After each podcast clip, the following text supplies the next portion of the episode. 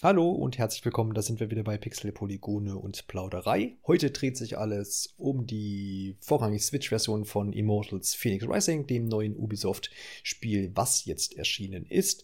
Und das bespreche ich heute mit dem lieben Freddy. Grüß dich. Grüß dich. Servus, der ist ja heute Podcast-Premiere für dich. Schön, dass das klappt, weil du hast nämlich die Switch-Version bei uns getestet, hast auch schon deinen Test veröffentlicht und da das Spiel eben jetzt diese Woche erscheint, können wir jetzt mal so ein bisschen auch hier im Podcast drauf eingehen.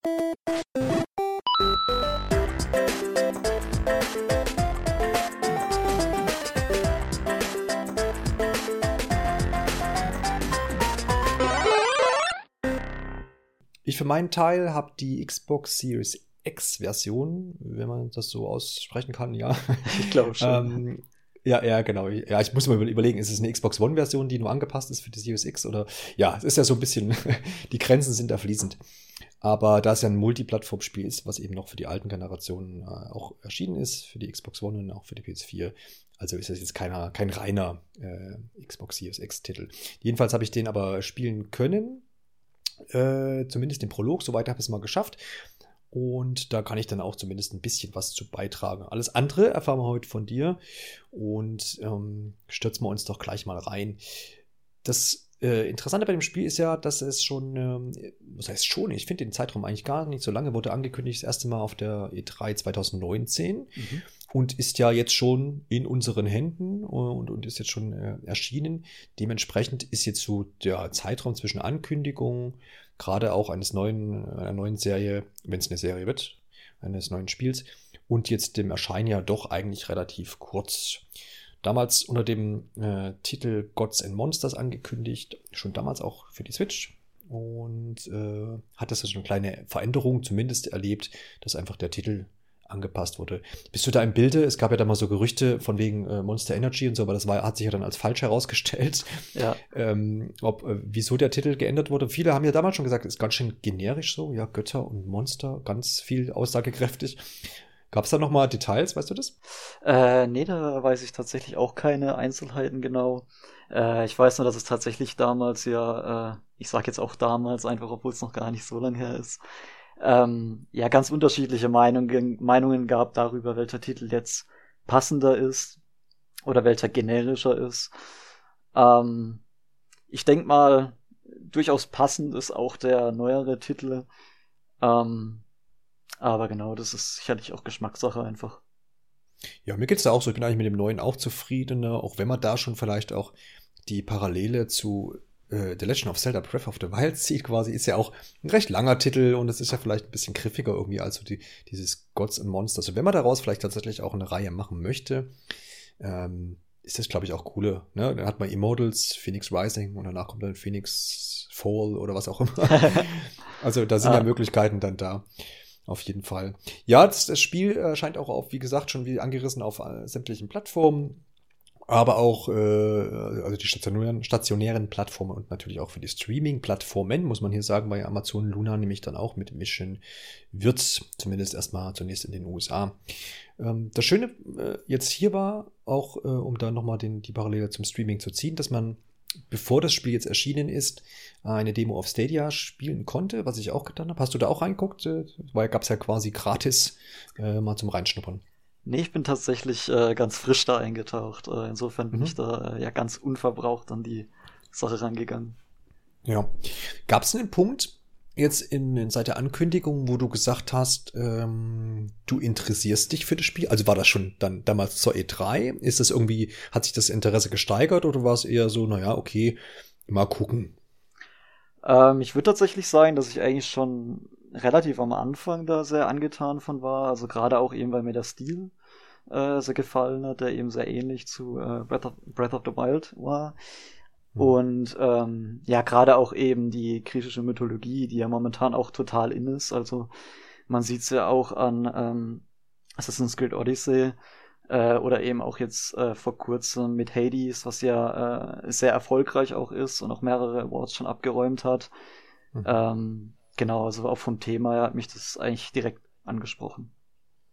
Neben den Wikionen ist das so ein, so ein Punkt, äh, der groß im Kommen ist oder ganz äh, hier und da einfach Anklang wiederfindet. Das stimmt. Ja. Ja, du hast ja schon das böse Wort gesagt und ich habe es auch schon erwähnt.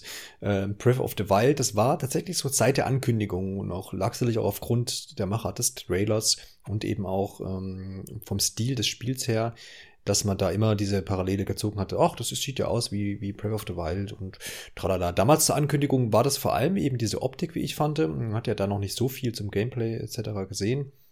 Aber diese grünen Wiesen, Berge und dieses weite Land hat dann schon sehr daran erinnert. Lass uns kurz mal, bevor wir halt das jetzt den ganzen Podcast durchziehen müssen und immer wieder sagen müssen, ach, das ist ja wie, das ist ja wie, das ist ja wie, vielleicht so ein bisschen ähm, einfach mal zusammenfassen, was denn wirklich, ähm, wo man sich vielleicht wirklich inspiriert hat. Ähm, und wir werden sicherlich nicht vermeiden können, auch hier und da mal einen Vergleich zu ziehen. Ist ja vielleicht auch ganz gut, weil das Spiel ja sicherlich auch potenzielle Breath of the Wild Fans oder Käufer halt auch anziehen sollen. Und die haben ja im Moment nichts zum Spielen. Zumindest lässt der zweite, äh, der zweite Teil ja noch auf sich warten. Genau. Ähm, Genau. Aber so im Großen und Ganzen. Also was mir aufgefallen ist bei meinen ersten Spielstunden, oder das war ja, naja, knapp zwei, ähm, dass natürlich so die Elemente, wie äh, ich erkunde ein weites Gebiet, ich habe ein Schwert, ich habe einen Bogen, ich kann überall hochklettern, ähm, auch so das Ganze bewegen. Und dann haben wir diesen, diesen, diesen Gleiter, was jetzt hier in der Form einfach die Flügel sind. Das sind also so die Hauptbewegungselemente, die und, und, und auch Waffen, die einfach auch im Breath of the Wild äh, da sind und wo man sich auf jeden Fall da, äh, daran erinnert äh, fühlt, auch wenn ich jetzt vorher das nicht vorher irgendwo gelesen hätte, dass das ja so ähnlich ist, sondern die, die, die Assoziation wäre da gleich auch da gewesen. Also das ist jetzt mir in den ersten Stunden aufgefallen. Ich denke, du kannst das äh, noch ein bisschen ergänzen. Ja, also ähm, ich denke auch, jeder, der äh, Breath of the Wild gespielt hat, dem fallen die Ähnlichkeiten oder springen die tatsächlich auch direkt ins Auge. Äh, also neben der Optik, ähm, die du ja schon erwähnt hast, und eben auch dieser Ausdauerleiste bei den verschiedenen ähm, Bewegungsformen wie Klettern und so weiter. Ähm, ein, ja, ein entscheidendes äh, Element, was eben auch äh, sehr ähnlich ist, da kommen wir vielleicht später auch nochmal ähm, drauf zu sprechen, wie genau das in äh, Phoenix Rising abläuft. Äh, aber es sind eben die Rätsel, äh, die genau wie bei ähm, Breath of the Wild ähm, eben sehr abgeschottet vom, von der Oberwelt tatsächlich sind. Also ähm, während man hier in ähm, äh, Phoenix Rising eben die Gewölbe hat, Typhons Gewölbe, äh, waren das eben in Breath of the Wild dann die äh, Schreine, die eben recht getrennt von der Oberwelt doch waren. Mhm, genau. Das hat man, kennt man ja auch teilweise aus den Trailern auch und wer die Demo gespielt hat, da gab es auch schon so die ersten kleineren Rätsel. Ich glaube, was noch äh, auch so eine krasse Parallele ist, weil die, beeinflusst ja schon das Gameplay und damit auch dann die Rätsel, die ich da so mit äh, ähm, bearbeite, sind diese Kräfte, ne, dass ich Dinge aus der Entfernung eben an mich ranziehen kann, schweben lassen kann. Äh, das das habe ich ja in, in Zelda auch zuhauf gemacht. Ja um, um irgendwelche Schalter zu betätigen und dergleichen. Mm, das hat mich dann auch sehr daran erinnert. Ansonsten, ne, es ist ja ein Open-World-Spiel und auch hier äh, ne, kommen diese Türme vor, womit ich die Karte aufdecke. In Phoenix Rising ist das dann so in Form, da gehen dann die Wolken weg. Wobei man hier natürlich auch sagen muss, dass es da die Inspiration wahrscheinlich andersrum war, weil Breath of the Wild Türme hatte und das eher vielleicht aus Ubisoft-Spielen aufgegriffen hat. Ja. Weil die gab es nämlich in der Form ja auch schon vorher. Ne? Genau. Aber gut, dann lass uns das mal beiseite legen, würde ich sagen. Wir werden hier und da immer wieder noch auf eine Parallele äh, zu sprechen kommen. Das wird sich nicht vermeiden lassen.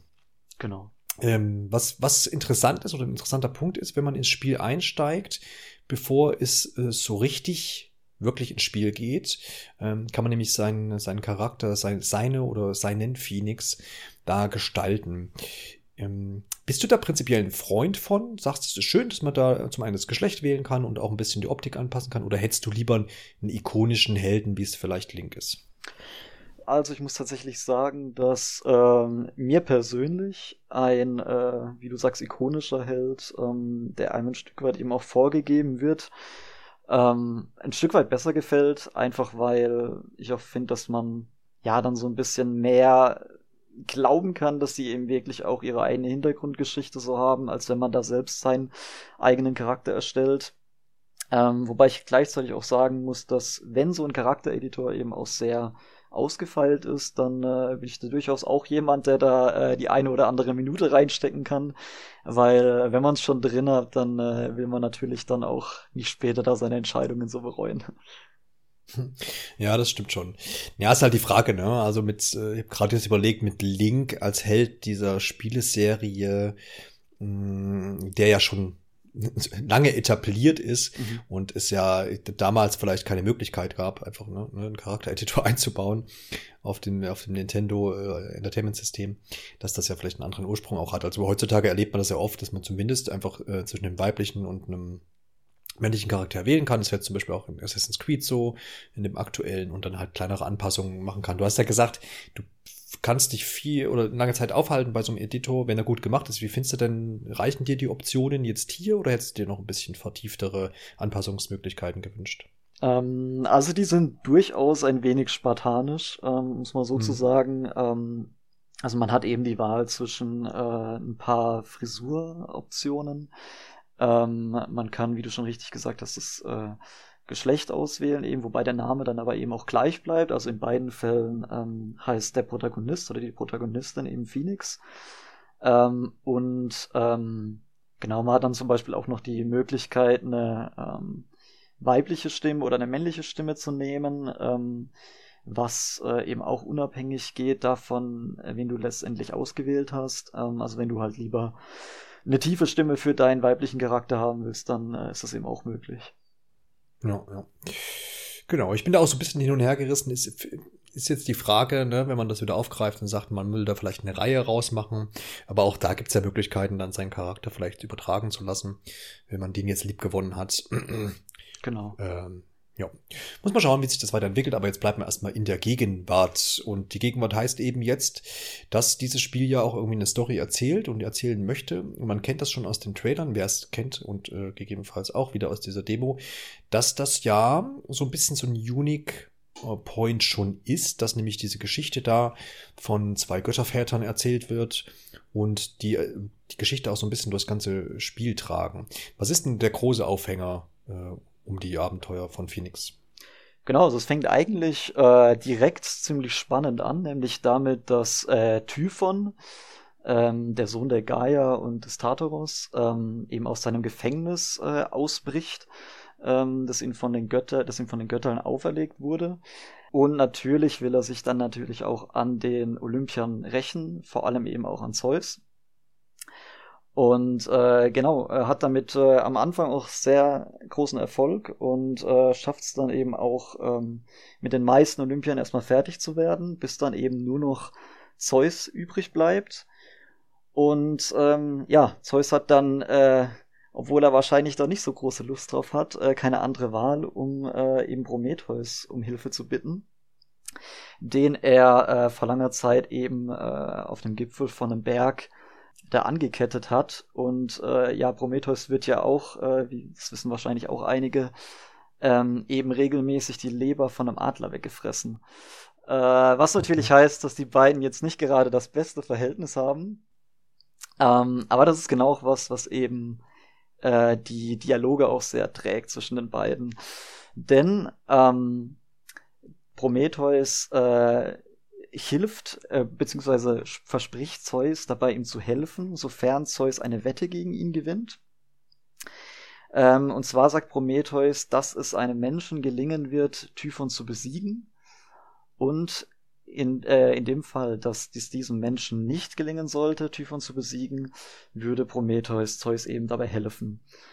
Und äh, ja, dabei handelt es sich dann natürlich um Phoenix, äh, bei diesem Menschen und äh, der besondere äh, Clou bei der Sache ist eben, wie du schon angesprochen hast, dass eben Prometheus und Zeus diese Geschichte durchgehend miterzählen und mitkommentieren. Und es reicht dann von äh, ganz interessanten Hintergrundgeschichten zu den verschiedenen Göttern über äh, sarkastische Kommentare bis zu irgendwelchen persönlichen Anekdoten von Zeus. So ist es. Wie findest du denn, also ich war ja, mir ging es ja, du hast gesagt, es fängt recht spannend an.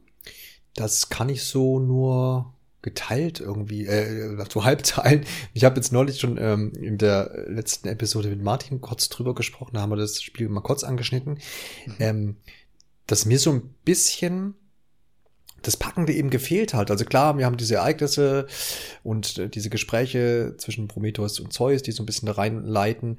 Aber das, das Schicksal, was jetzt Phoenix äh, äh, erreicht mit dieser Strandung auf dieser Insel und ich glaube, ihr Bruder, also in meinem Fall ist es jetzt eine, eine Frau, ihr Bruder ist ähm, quasi, quasi dabei dann abhanden gekommen, wenn ich das richtig nachvollzogen habe. Genau. Und das ist auch so ihr erster Antrieb, quasi da jetzt überhaupt diese, diese, diesen ersten Bereich zu erkunden.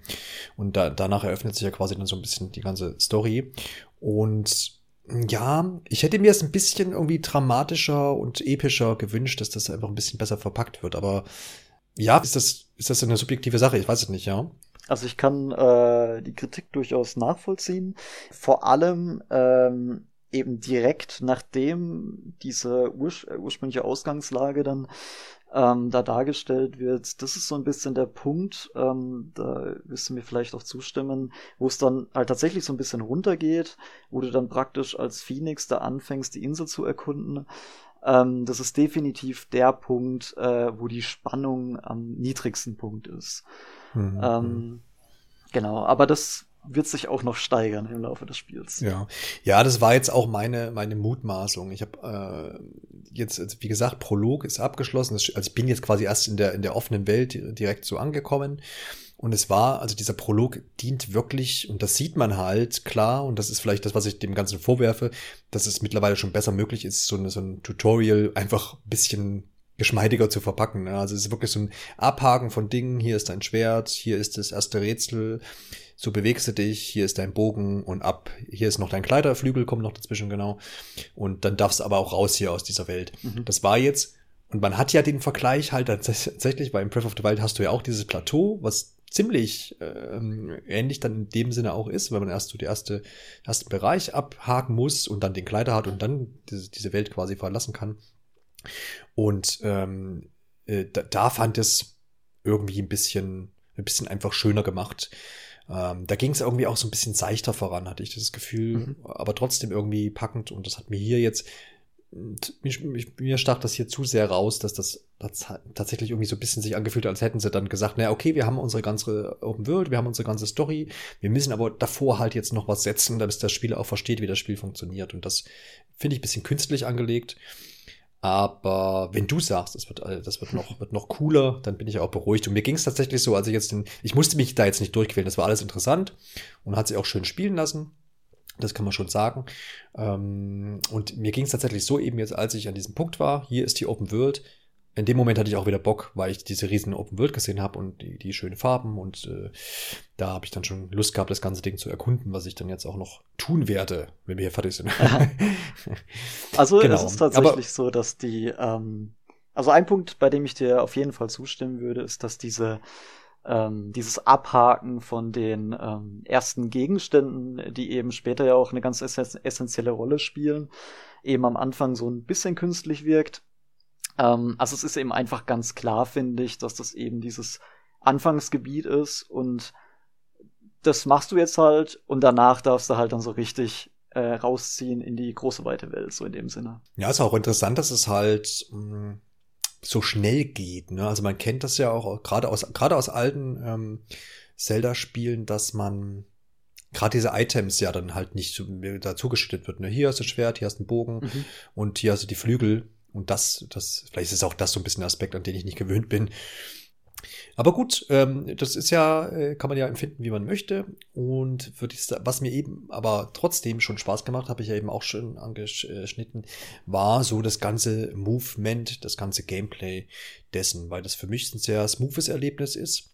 Ähm, lass uns da noch ein bisschen drauf eingehen, wie das über den Rest des Spiels sich vielleicht dann auch verteilt.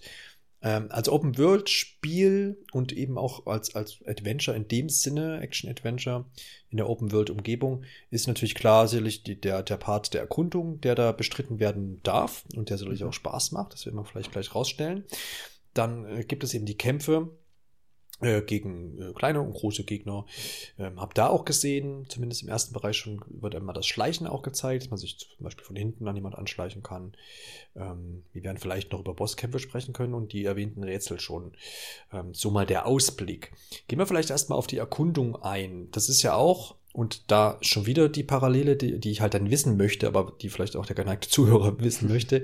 Das ist ja ein ganz großer Faktor in Breath of the Wild gewesen, wo viele Leute auch gesagt haben, genau das ist der Grund, warum sie das Spiel so lieben, mhm. weil sie einfach durch Hyrule schlendern und äh, hier was sehen und dort was Cooles finden und man sich so ein bisschen leiten lässt durch diese, durch diese Umgebung, äh, vielleicht ohne klares Ziel, aber trotzdem jede Menge erlebt dabei und, und, und das war ja so, so eine Neuerung und halt einfach ein schönes Ding, was, was viele geliebt haben oder immer noch lieben. Wie ist es denn in Phoenix Rising? Ist es dann eher diese Ubisoft-Formel, hier sind 7000 Symbole, guck mal, wenn du Bock hast, alle an? Oder äh, leitet sich auch hier ein bisschen was Gutes aus dem Nintendo-Vorbild? Also ich finde tatsächlich, dass das äh, Phoenix Rising hier eigentlich sehr gut macht.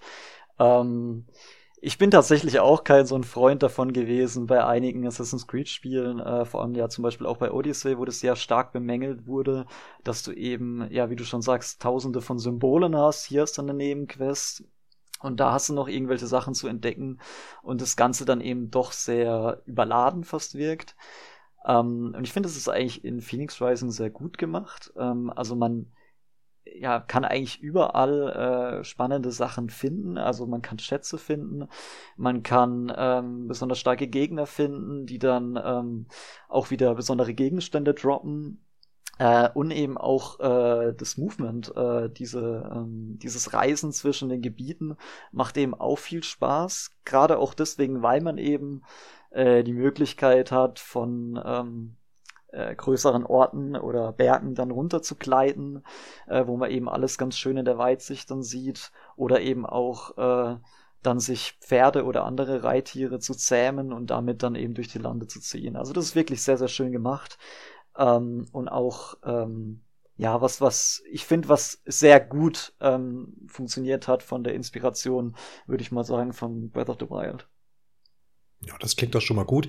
Ist ein Punkt, der mich jetzt auch beruhigt, weil ich glaube, das ähm, kam eben auch im Prolog vor, dass man ähm, so eine Art Fernglasfunktion nutzt und dann zum Beispiel halt ähm, Punkte markiert, die als interessant quasi aufploppen, beziehungsweise durch Vibration wird es dann ähm, hervorgerufen. Und da dachte ich schon, ja, okay, jetzt gucke ich halt irgendwie den Berg runter und äh, mache mir selber meine tausend Markierungen und dann geht's los.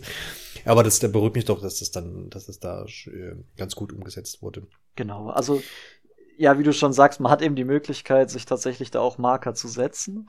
Ähm, mhm. ich weiß auch, dass du das im Podcast mit Martin auch schon angesprochen hattest, ähm, mhm. dass du da so ein bisschen äh, ja Gefahr vielleicht drin siehst, dass äh, dass man dann eben einfach nur äh, sich alles schon mal im Voraus markiert und dann einfach denkt, ja gut, jetzt äh, hake ich das halt nach und nach ab. Aber gerade eben auch durch die Höhenunterschiede und so weiter ähm, kommt es dann doch vor, dass du halt dann an einigen Orten nochmal was äh, Zusätzliches findest. Insofern. Ja, ist ja eben auch die Frage. Vielleicht ist das ja auch dann eine, eine gute Methode, wie die Entwickler es geschafft haben, ähm, zu sagen, ja, du kannst, letztendlich hast du dir ein bisschen die freie Wahl. Ne? Mhm. Du kannst dir das selber alles einscannen und markieren und sagst dann, ja, das arbeite ich jetzt ab die nächsten zwei Stunden. Oder du lässt dich da halt so ein bisschen frei durchschlendernd äh, leiten und, und stößt dann halt zufällig auf irgendwelche Dinge. Ja. Ich denke, das ist vielleicht auch je nach Situation, wenn ich weiß, ich brauche jetzt dies und jenes, muss man ein paar Truhen irgendwie plündern, weil ich brauche halt was, dann wirft mir diese Funktion sicherlich an und guckt mal, wo die Dinger rumstehen.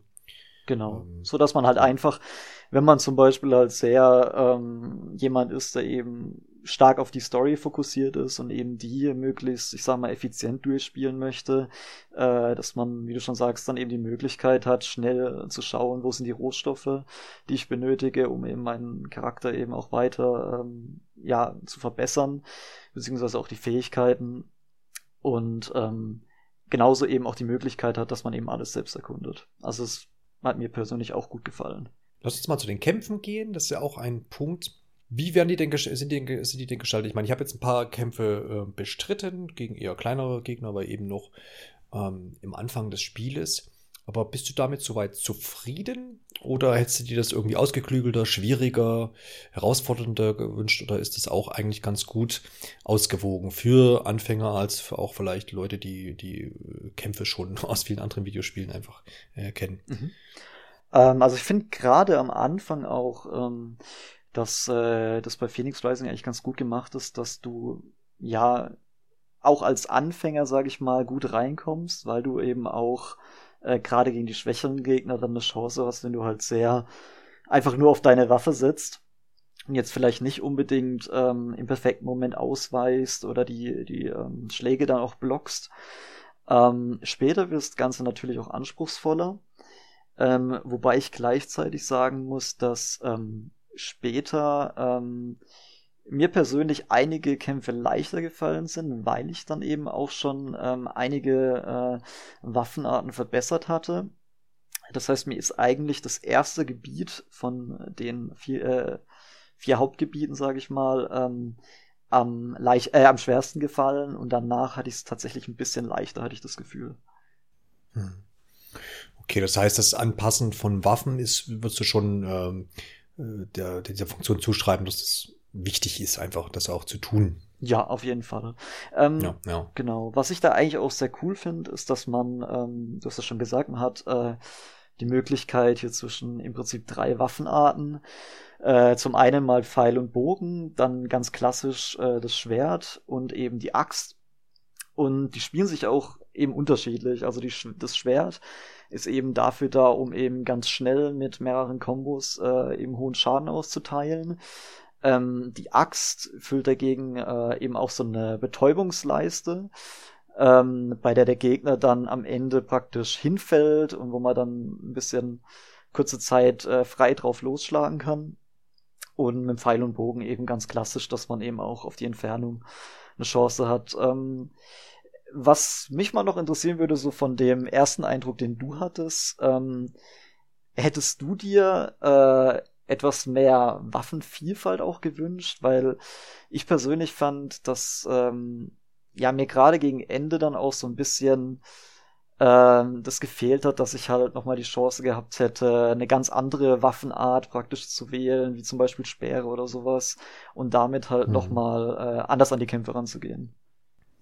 Ja, jetzt ein Punkt, den ich äh, jetzt noch nicht wusste. Also ich hätte, hätte also, ne, nach meinem Spielstand bin ich vielleicht eher davon ausgegangen, dass das vielleicht noch kommt, aber jetzt hast du ja gesagt, da wird es nicht viel weiteres geben. Also es bleibt quasi bei Schwert, Axt und ähm, Bogen. Ne? Genau.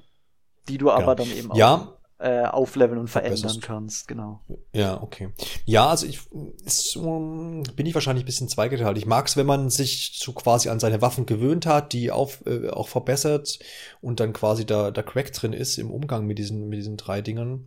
Ähm, aber ich habe auch kannst auch verstehen, wenn man, wenn man sagt, ja, auch so, so, so ein großer Hammer, den ich nochmal schwingen kann, oder die erwähnten Speere oder was auch immer, eine Armbrust und sowas. Ähm, finde ich auch cool, wenn man es anbietet.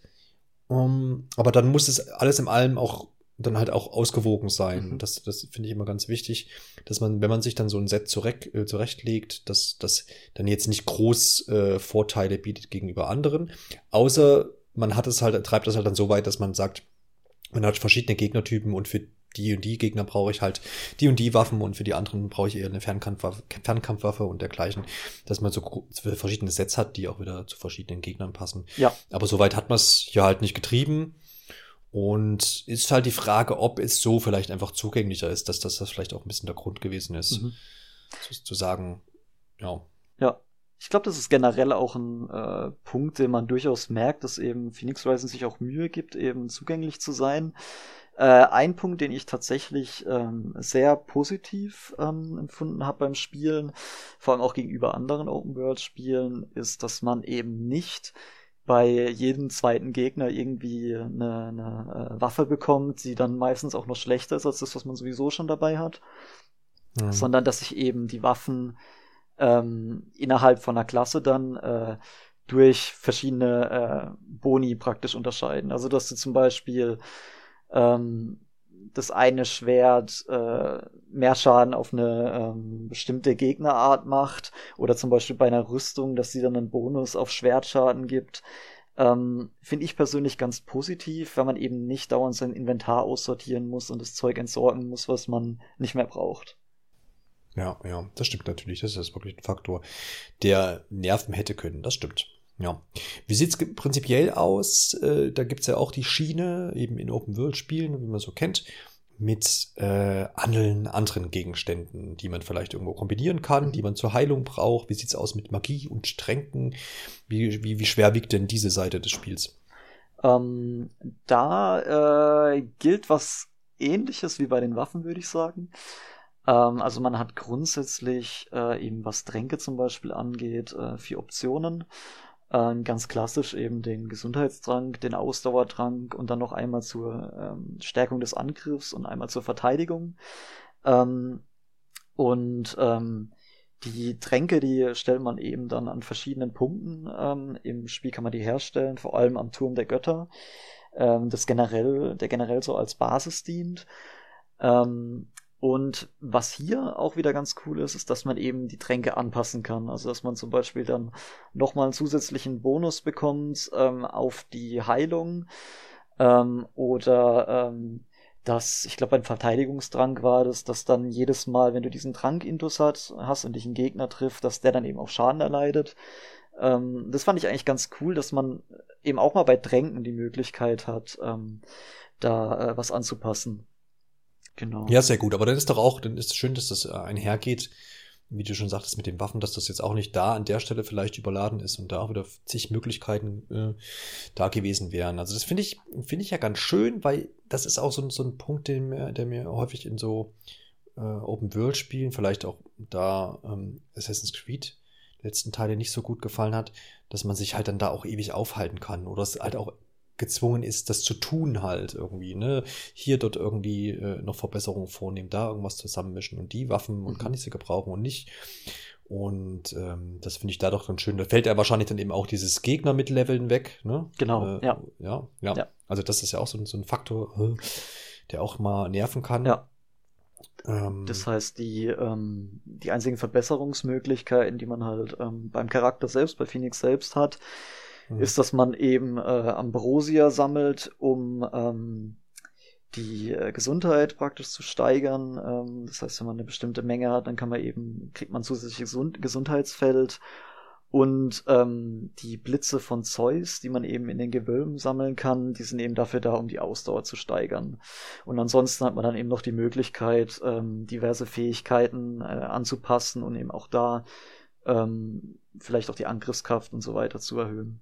Finde ich schön kompakt und äh, ist dann nicht zu überladen, wie ich finde. Kann natürlich sein, dass es andere Leute gibt, die genau das wollen, das weiß ich nicht, aber so finde ich es ganz passend für das Spiel vor allem. Ja. Ähm, wie sieht's aus mit Bosskämpfen? Das ist ja auch so ein großer Punkt, wo man sagt, naja, in so einem Spiel, da gibt es doch bestimmt ein paar äh, krasse Widersacher. Äh, ist das was Herausforderndes? Kommt man hier vielleicht dann mal, so wird man da ein bisschen gefordert, vielleicht als, als erfahrener Spieler? Und sind die auch episch? Äh, also episch sind sie definitiv. Ähm, man hat, glaube ich, auch ähm, in, ich glaube nicht in allen Fällen, aber ab und zu dann noch so eine kleine Cutscene dabei, was ganz nett ist. Ja, die sind durchaus auch herausfordernd. Äh, also wenn man da nur äh, drauf loshaut praktisch, dann äh, überlebt man das nicht lange.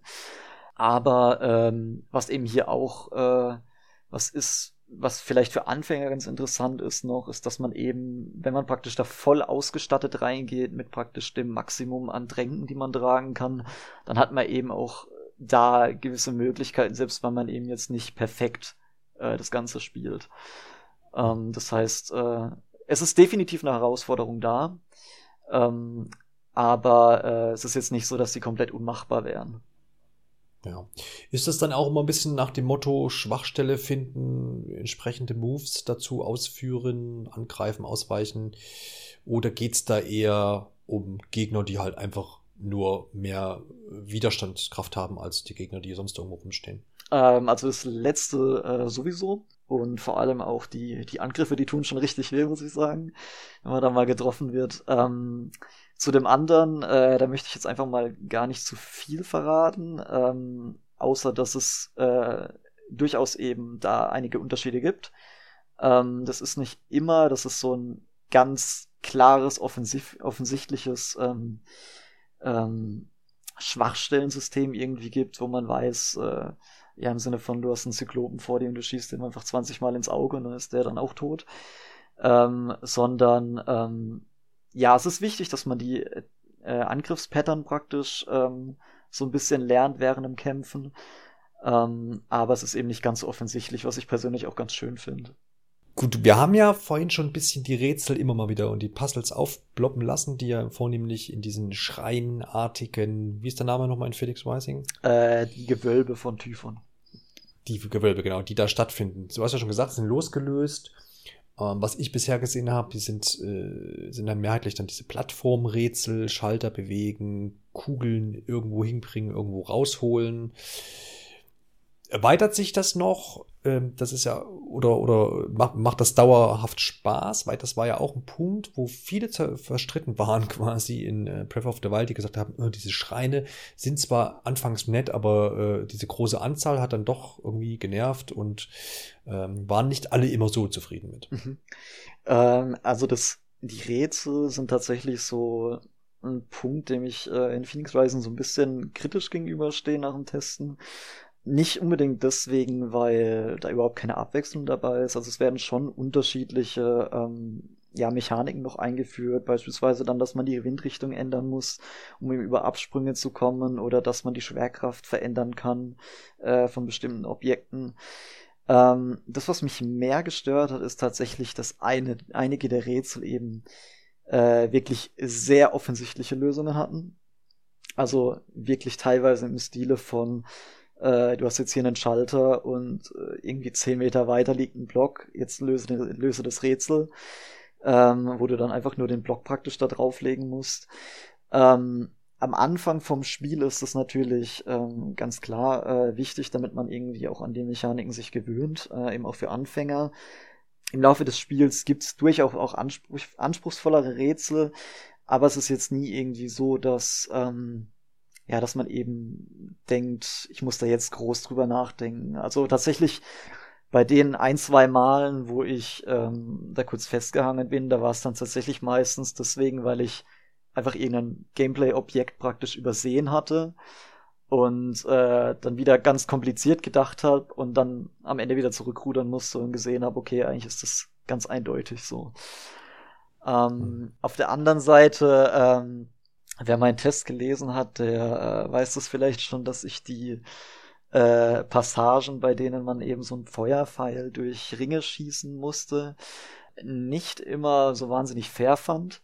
Ähm, also da gab es tatsächlich dann äh, ein, zwei Passagen, äh, wo ich tatsächlich sogar auch dann das äh, Headset praktisch ablegen musste, mich hinstellen musste und dann halt da äh, per Bewegungssteuerung ähm, das irgendwie meistern musste nach einigen Versuchen ja, das fand ich dann irgendwie diesen Spalt dazwischen, der hat mir nicht, nicht, so, nicht so wirklich gefallen. Also, dass die Rätsel halt wirklich ziemlich einfach waren und dann auf der anderen Seite wieder so ein paar fast schon unverwirkende ähm, Herausforderungen dann da sind, bei der es letztendlich auf die Geschicklichkeit ankommt und dann eben auch noch darauf, ob man gerade das passende Upgrade äh, für eine Fähigkeit ausgerüstet hat. Ähm, in dem Fall, den ich jetzt erwähnt hatte, da kann man zum Beispiel dann durch ein Upgrade ähm, die Geschwindigkeit von diesen Pfeilen äh, steuern. Ähm, genau, nur ist eben das Problem, dass wenn du eben gerade bei diesem Rätsel bist, dann willst du bist, dann willst du halt nicht noch irgendwie 20 äh, Münzen sammeln, damit du eben die Fähigkeit dann äh, praktisch erweitern kannst. Und ja, das hat mich dann ein bisschen gestört, muss ich sagen, tatsächlich. Hm. Ist wahrscheinlich dann einfach auch so ein bisschen so ein Bruch äh, vielleicht in der in der Spielerfahrung, dass sich dass einem das dann halt auch aufhält, ja. wenn das ein bisschen un unfairer ist und man will ja eigentlich weiter und muss aber da jetzt durch und so. Ja, das finde ich dann auch immer schwierig, aber ist generell natürlich immer so die Herausforderung für die Entwickler, wenn sie so Rätsel anlegen, ne, da die die die die Balance zu finden, dass das gute Rätsel sind, die man auch schafft, aber sie trotzdem nicht zu leicht sind, das ist natürlich auch nicht äh, nicht einfach. Ja. Und da gab's gab's ja auch in Breath of the Wild so ein paar Tempel, wo wo man schon mal gehangen hat und das, manche lieben das halt, die sagen, sie können sich da reinbeißen und manche hoffen dann einfach, dass, sie, dass wenn sie spielen, schon irgendwo eine, eine Komplettlösung ist und die sagen, ich will den Schrein jetzt abhaken, sag mir, wie das geht und weiter, ne? Und das ist, glaube ich, da immer die Krux an diesen Dingern. Ja, ja, also das ist definitiv nicht ganz einfach, auch für die Entwickler, da diesen Spagat zu schaffen. Gut, wir haben ja ein paar Mal schon gesagt, Open-World-Spiel. Das heißt, äh, wie ist es denn? Wie groß ist denn diese Open-World? Es wird ja immer, gibt, gibt diese schönen Kartenvergleiche, ne? Hier ist die GTA-Map, hier ist die Valhalla-Map, äh, legen wir mal übereinander. Ähm, brauchen wir aber hier gar nicht machen. Mir geht's eher da so ein bisschen darum, ähm, weil man das in letzter Zeit immer öfter gehört hat bei vielen Spielen, ist viel zu groß, weil immer wieder muss es größer sein und äh, es ist viel zu groß. Ist Phoenix Rising auch viel zu groß oder sagst du, du bist gut zurechtgekommen, du hast die Gebiete schön erkunden können und hast dich da jetzt nicht überfordert gefühlt, weil du irgendwie nicht mehr durchgeblickt hast, wo was ist? Also da war ich wirklich sehr zufrieden, muss ich sagen. Ähm, mhm. Zum einen, was die Größe angeht, die eben gut durchquerbar ist, gerade dann eben auch, wenn du relativ am Anfang schon praktisch dein erstes Pferd irgendwie gezähmt hast, ähm, dann ist es eigentlich gut machbar, eben von Punkt A zu Punkt B zu kommen. Ähm, und äh, auf der anderen Seite muss ich auch mal wirklich das äh, ja, Level-Design im Prinzip oder das World-Design hier loben, äh, weil man eben wirklich äh, auch diese äh, verschiedenen Landmarks hat, diese verschiedenen äh, Point, äh, Points of Interest, ähm, äh, beispielsweise die Götterstatuen oder dann ähm, ein ähm, Archiv, ähm, was man eben ganz deutlich auch von weiter weg sieht. Und es hilft natürlich auch enorm dabei, sich äh, in der Welt zurechtzufinden. Ja, das klingt doch ganz gut. Wie ist es denn, wie ist denn die Welt gespickt? Man sieht ja eigentlich auch schon, wenn man sich Bilder zum Spiel anguckt, dass das so verteilt ist, wahrscheinlich klassisch, mit äh, Eisgegend, Feuergegend. Gibt es denn auch Wüsten, äh, wie man es vielleicht kennt? Was, was für, für eine Einteilung findet denn in äh, Phoenix Rising statt? Ähm, also ich persönlich bin beim Gebiet von Aphrodite gestartet, ähm, äh, was eben äh, sehr durch Wiesen und ähm, ja grüne Täler ähm, geprägt ist. Ähm, es gibt auch einige Gegenden, die so ein bisschen unwirtlicher wirken. Ähm, das passt dann zum Beispiel auch äh, zu dem Gebiet von Ares, ähm, dem Kriegsgott, wo eben äh, man dann Schlachtfelder sieht, verlassene, und wo das, wo man auch mehr, ja, so Berge hat und so weiter. Ähm, und äh, genau, dann hat man dann eben noch äh, einen äh, verschneiten Berg, ähm, auf den man auch noch kommt. Ähm, insofern äh, ist da durchaus einiges geboten, was die verschiedenen Biome angeht. Ähm, und ich finde es trotzdem ganz gut, dass es nicht so extrem ist, diese äh, Sprünge zwischen den Arealen. Aber es ist jetzt nicht so, praktisch, du gehst direkt von einem Eisgebiet in ein Feuergebiet. Also da gibt es ja durchaus auch so ein paar Spiele, die das so machen. Ähm, und es fühlt sich dann immer so ein bisschen, ja, nicht ganz so organisch an. Und äh, ich finde diesen Übergang, der ist eigentlich ganz gut gelungen. Wie ist sie denn, ist sie, ist sie denn, würdest du sagen, die ganze Open World ist belebt? Man erinnert sich da ja auch immer an viele kleine Dörfchen, die man vielleicht in anderen Spielen hat, wo Charaktere auch sich aufhalten, die einen um nette, nette Aufgaben äh, bitten. Ähm, wie, wie, ist, wie ist denn so das Leben in der Open Worlds? Ähm, das ist so ein bisschen ein kritischer Punkt, ähm, mhm. weil äh, nämlich die komplette Menschheit äh, eben von Typhon zu Beginn des Spiels äh, versteinert wurde ähm, mhm. Was natürlich auch heißt, dass äh, man eben nicht jetzt auf irgendwelche äh, NPCs praktisch trifft, ähm, die einem da irgendwelche ähm, Stories erzählen und so weiter. Ähm, deswegen ist eben auch diese Rolle, die äh, Zeus und Prometheus spielen als Geschichtenerzähler, finde ich auch so wichtig, ähm, weil ähm, ja man natürlich trotzdem was über die Goldinsel und die äh, verschiedenen Götter erfahren möchte. Ähm, ja, wer jetzt tatsächlich aber darauf ja abfährt, dass man eben auch äh, verschiedene NPCs hat, äh, die einem da ähm, verschiedene Nebenquests geben. Ähm, für den dürfte das vielleicht erstmal ein bisschen ja ernüchternd sein. Ähm, also auch im Vergleich jetzt nochmal zu äh, Breath of the Wild, wo man eben ja auch einige äh, interessante Charaktere hat. Ähm, oder wo man sich ja zum Beispiel auch in ähm, im Hateno äh, Village war es, glaube ich, ne, wo man dann sein eigenes Haus da äh, bauen konnte in dieser Questreihe. Ähm, also sowas vermisst man ein Stück weit, wenn man eben äh, da sehr drauf abfährt. Ja, ja. Ja, ich glaube, das ist auch wieder so ein, so, ein, so ein zweischneidiges Schwert, wo man sagt, naja, manch einer mag das. Wenn das gut gemacht ist, mag ich das tatsächlich auch, wenn da vielleicht auch manchmal ein bisschen Witz dabei ist. Ne? Da gibt's ja echt schöne Sachen wie man es vielleicht auch aus The Witcher 3 kennt. Ne? Da sind ja einige äh, Nebenquests äh, sehr schön als manch, manch, manch besser als manche Hauptquest in anderen Spielen. Ja.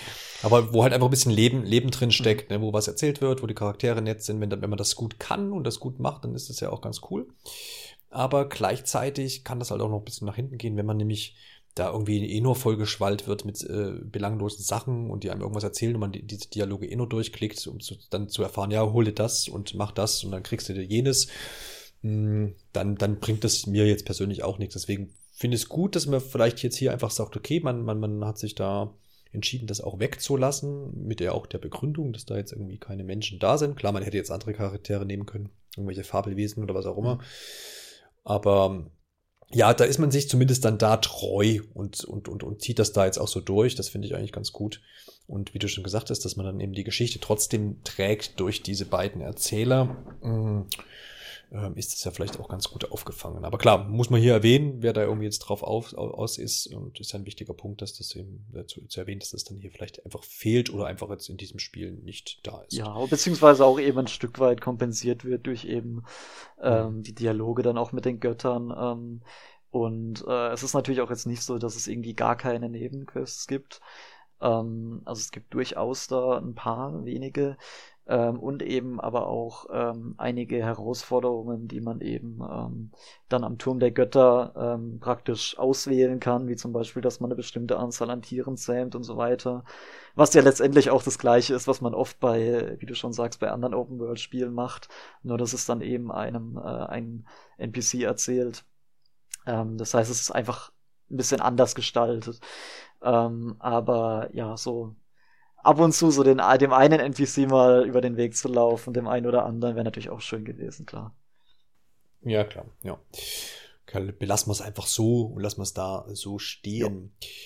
In Breath of the Wild gibt es ja die Titanen, die ja letztendlich die Dungeons darstellen, aber in älteren, äh, älteren Zelda-Teilen hat man ja die klassischen, klassischen Dungeons in den einzelnen Welten immer gehabt. Mhm. Gibt es in Phoenix Rising irgendwelche Formen von Dungeons, abseits jetzt dieser äh, ja, Schreine, wo man eben diese Rätsel löst? Ähm, also in Phoenix Rising ist es eigentlich so, dass diese ähm, ja letztendlichen Dungeons dann, ähm, wo man ähm, die eben dann auch in der Story eine, eine gewisse Rolle spielen, äh, die letztendlich aufgebaut sind wie eine größere Version von, ähm, von diesen anderen Rätselgewölben.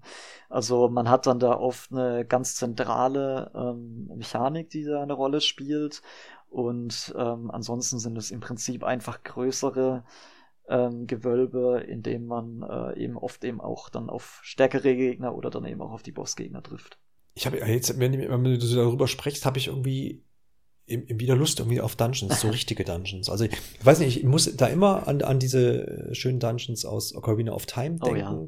So irgendwie, ne, ne, also keine Ahnung, angefangen bei diesem ähm, Baum ganz am Anfang, wo man halt, wo man halt auch eingesperrt wird in das Ding und dann muss man da halt durch, ja, ne? Ja. Und dann, und dann, und dann ist auch erst Ruhe, wenn du damit fertig oh bist. Oh. Und das ist, hat schon irgendwie was. Außer, ne? außer der Wassertempel. Ja, ich, den wollte ich jetzt auch gerade erwähnen, ne? aber ich finde, das, das, das, das, das hast du halt in Spielen aktuell mhm. nicht mehr. Ne? Und das wär, ich bin gespannt, wie sie, ob sie in Breath of the Wild das bisschen wieder reinnehmen in Teil 2, weil das ja schon teilweise doch arg gefordert wurde. Ähm, bin ich mal, bin ich mal, weil das wäre so ein, also für, für mich persönlich wäre das so ein, wieder dann so ein Moment, wo, wenn sie das wieder ein bisschen mit reinbringen, zurückbringen, äh, stellenweise, wo ich sage, cool, das, dann, jetzt, jetzt macht das Nintendo wieder und dann machen das nämlich alle anderen wahrscheinlich auch. Ja, ich frage mich halt. Mal sehen. Also ich frage mich halt auch, ob da vielleicht ein Punkt, ähm, der da so ein bisschen reinspielt, ist, dass dass man eben versucht, diesen Übergang äh, so ein bisschen organischer zu gestalten. Also das, weil die mhm. Dungeons ja, ja eben doch immer sehr, wie du halt gesagt hast, ja auch immer sehr geschlossen waren in sich. Äh, so im hm. Sinne von, du läufst sie jetzt durch, äh, ähm, du löst alle Rätsel und besiegst den Boss und dann bist du fertig damit so. Ähm, ja.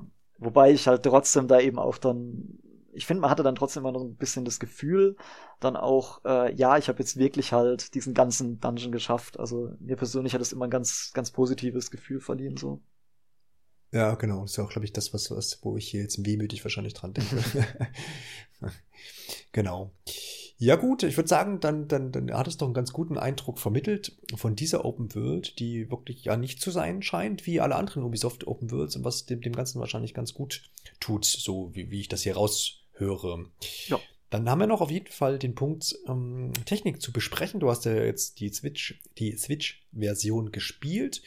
Und es gab ja vorher schon immer Stimmen, oh, ach, und es kommt auf Switch und so. Ich meine, so als so zielgruppenmäßig ist das natürlich, glaube ich, nicht dumm von Ubisoft. Aber man weiß eben auch, dass das ein oder andere Open-World-Spiel auf der Switch ja hm, nicht so gut läuft. Ne? Mhm. Sind meistens, also redest du eher von, von, von Portierungen, die da schon erschienen sind äh, von älteren Spielen, die dann da jetzt nicht ganz so flüssig unterwegs sind. Wie findest du denn ähm, so das ganze Ding umgesetzt auf Switch, passt das da hin oder merkt man dann doch eher, naja, äh, hätten sie es vielleicht lieber sein lassen oder ist es schon, schon, schon, schon spielbar mit halt den Abstrichen, die man sonst so kennt halt auf der Switch? Mhm. Also ich hatte tatsächlich, ähm, auch bevor ich das Spiel jetzt getestet hatte, so ein bisschen Angst, äh, gerade auch was die Performance angeht, dass das irgendwie auf der Switch nicht so ganz rund laufen würde. Äh, und war dann eigentlich doch sehr positiv angetan. Also ähm, man merkt zwar natürlich in äh, äh, gerade in den offenen Gebieten und auch in Kämpfen mit vielen Gegnern, ähm, dass die Bildrate da äh, eben sinkt auch. Ähm, aber es ist nie so, dass ich sagen würde, dass das Spielgefühl wirklich maßgeblich beeinflusst.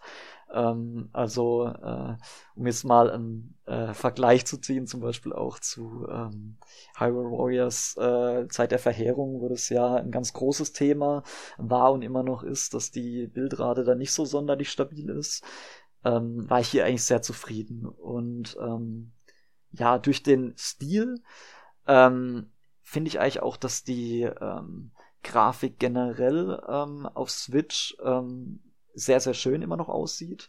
Natürlich hat man nicht so ähm, ja, hochauflösende Texturen wie zum Beispiel am PC oder auf den ähm, äh, neuen Konsolen jetzt, aber ich war doch sehr positiv angetan davon, äh, wie das Spiel insgesamt aussah. Ja, das klingt doch ganz gut. Also das war auch so hm, mein Eindruck, dass der ganze Stil ja eben da gut hinpasst. Man hat ja jetzt hier nicht die überrealistischen Grafiken und dann ist das doch ganz, eine ganz eine gute Heimat, die man da in der Switch gefunden hat. Ja. Finde ich auch sehr löblich, dass man das Spiel jetzt tatsächlich auch geschafft hat, zeitgleich zu veröffentlichen. Man hat das ja in der Vergangenheit immer wieder gesehen, wenn so äh, Multiplattform-Spiele auch auf die Switch mitgekommen sind, dann gab es da immer mal eine Verzögerung. Jetzt aktuelles Beispiel auch Doom, ne, mhm. was jetzt sich auch ein halbes Jahr hingezogen hat. Ähm, die Outer Worlds zum Beispiel, ne, das hat sich auch sehr gestreckt. Ja.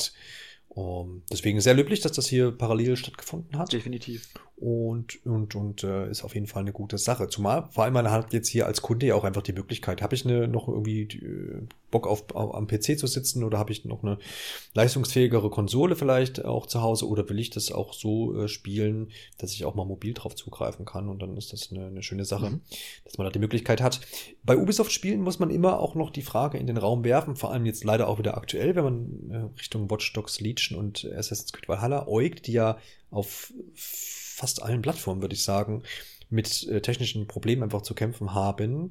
Seien es eben jetzt wirklich Bugs, Abstürze, Speicherstände, die da verloren gegangen sind und dergleichen, wo hier immer noch gepatcht wird, meines Wissens nach, und das alles noch gar nicht so rund läuft, wie es laufen soll. Das sieht zwar hier und da gut aus, gerade auf der neuen Hardware, aber es sind halt wirklich so technische äh, Dinger, die, die, die teilweise auch nicht gehen. Wie sieht's denn hier bei Phoenix Rising aus? Ist das eher ein Paket, was rund ist, wo man sagt, das ist, ist hier ein stabiles Spiel und da, kommt, da kommen auch keine Bugs drin vor? Ähm, oder geht das leider auch in diese Richtung? Äh, da kann ich zum Glück Entwarnung geben. Also ähm, mhm. das Einzige, was mir passiert ist, ähm, war, dass mir ganz am Anfang mal das Spiel einmal abgestürzt ist. Ähm, das war dann aber auch noch, bevor dann noch mal ein Patch dazu rauskam. Ähm, aber danach hatte ich jetzt nicht irgendwie mit äh, Bugs oder ähm, irgendwelchen Spielabstürzen oder so zu kämpfen.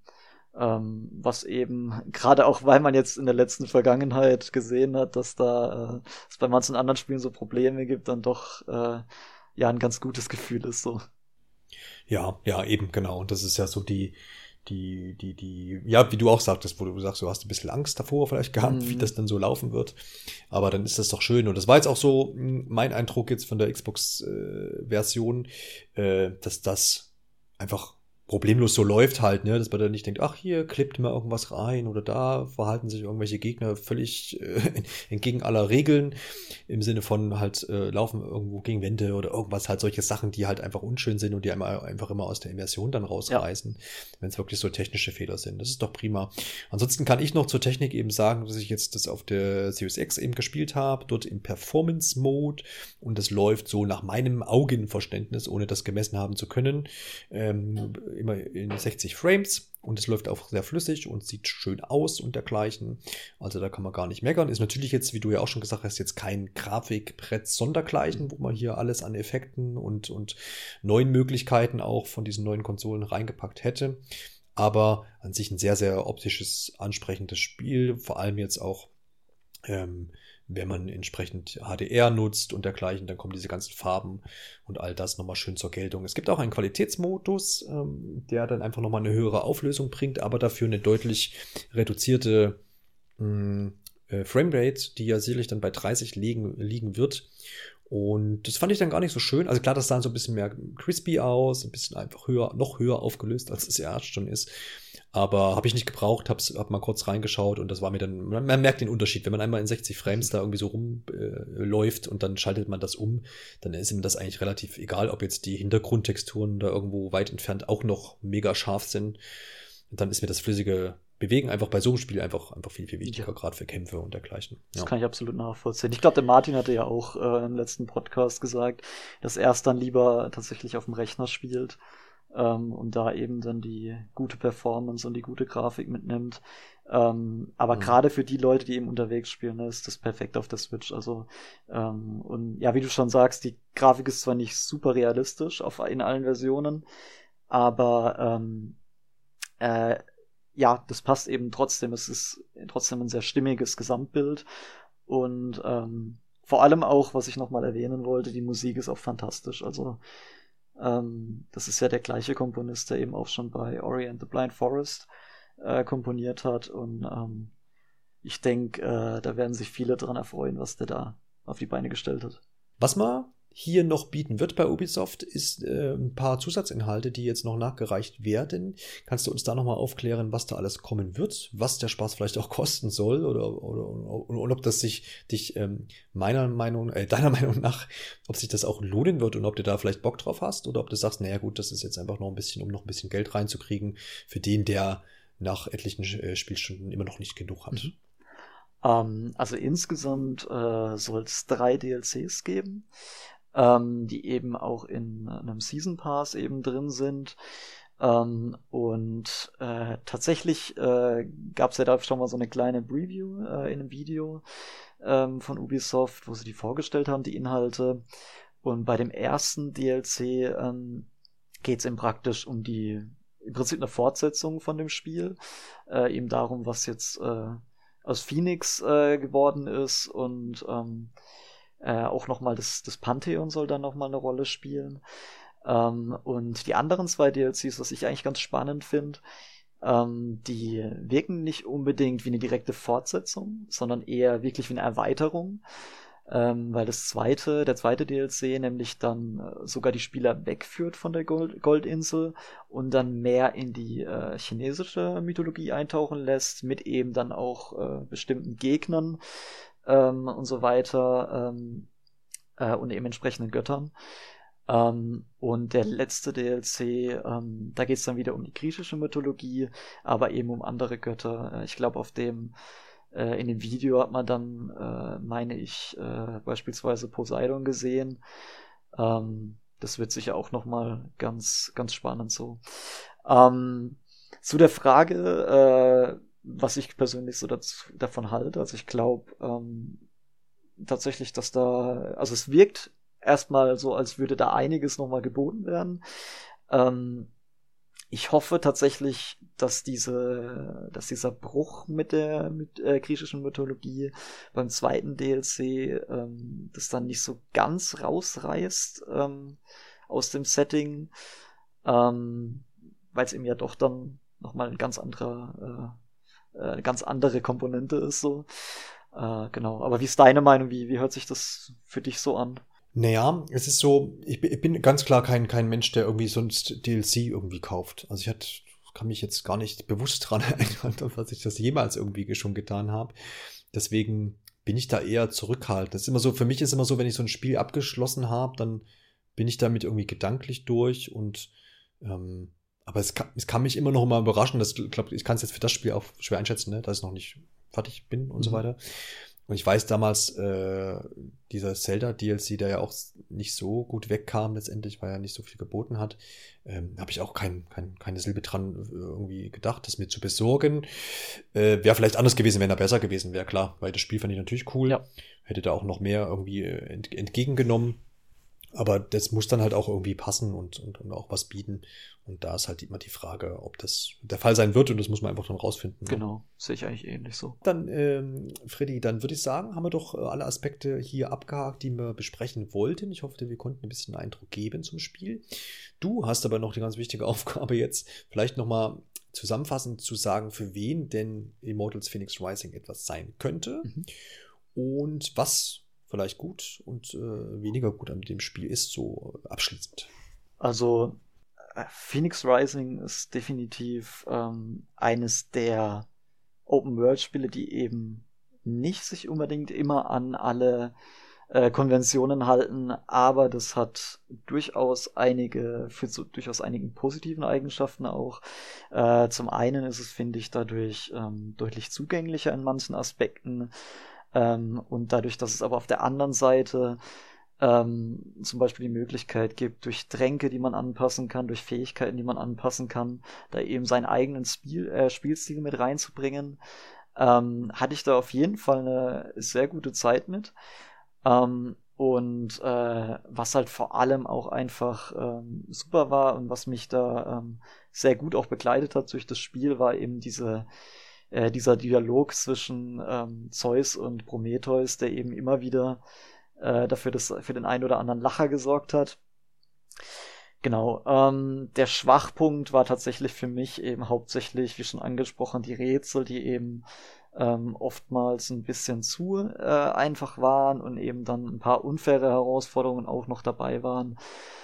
Genau. Ähm, aber also jeder, der ähm, wirklich ein, ein Open-World-Spiel haben möchte, was sich mit der griechischen Mythologie beschäftigt, was einen sehr schicken Grafikstil hat, ähm, oder wer auch äh, von äh, Breath of the Wild eben sehr begeistert war und eben sich nach mehr lechzt jetzt, ähm, bevor der zweite Teil rauskommt, der wird sicherlich auch da viel Spaß mit dran haben. Wunderbar, das klingt auch äh, danach, dass ich jetzt hier äh, die Schlussworte spreche und danach noch ein bisschen weiterspiele, dass ich äh, auch das alles nachvollziehen kann, was du mir hier erzählst. In diesem Sinne bedanke ich mich äh, ganz äh, herzlich bei dir für deine Zeit und dass du unseren Hörern und mir vor allem jetzt näher gebracht hast, was du denn an Immortals Phoenix Rising so fandest. Alle anderen, die jetzt hier äh, noch mehr wissen will zum Sp wollen zum Spiel, können ruhig mal auf deinen Test klicken auf nintendoonline.de, sich diese Worte noch zu Gemüte führen und dann denke ich, kann man auf jeden Fall eine Kaufentscheidung treffen. Äh, dann ist man nämlich vollumfänglich informiert. An dieser genau. Stelle auch danke an euch fürs Zuhören und bis bald. Bis bald.